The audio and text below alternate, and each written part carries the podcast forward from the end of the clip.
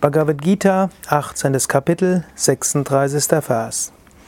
Nun höre von mir, O Arjuna, vom dreifachen Vergnügen, woran der Mensch Gefallen findet, da er es praktiziert, und das sicherlich in Schmerzen endet.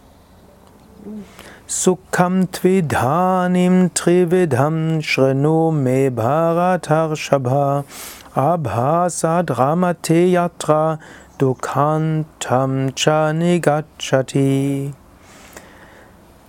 Mensch strebt nach Vergnügen. Eigentlich ist das Streben nach Vergnügen ein Ausdruck danach, seine wahre Natur zu finden, Ananda.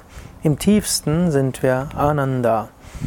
Da wir aber Ananda nicht finden, suchen wir Freude im Äußeren. Und dieses Äußere ist dann Suchen von Sukha. In diesem Kontext heißt Sukha Vergnügen. Man kann Vergnügen auf verschiedene Weisen suchen. Man kann Vergnügen Sattvik, Rajasik und Tamasik suchen. Und wenn du mit Sattva, Rajas und Tamas vertraut bist, weißt du schon, Tamasikes Vergnügen ist gar kein echtes Vergnügen. Rajasikes Vergnügen mag erst Vergnügen sein, führt dich nachher ins Leid. Sattwiges Vergnügen dagegen ist eines, das dich zum Höchsten führt.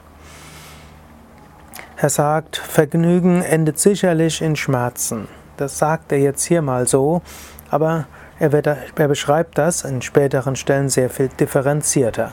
Man kann aber sagen, einfach dem Vergnügen nachzurennen, das führt zu Schmerzen. Es gilt zu unterscheiden zwischen sattwigen, rajasigen und tamasigen Vergnügen. Nach dem sattwigen Vergnügen, also dem guten Genuss, kann man sagen, ist es, kann man durchaus streben. Nach einem tamasigen Vergnügen sollte man nicht streben, das macht krank und führt einen Unwissenheit und Verhaftung. Und selbst das rajasige Vergnügen kann zu Schmerzen führen.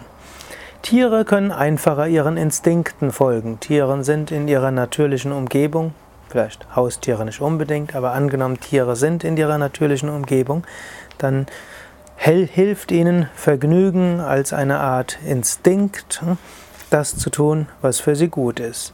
Ein,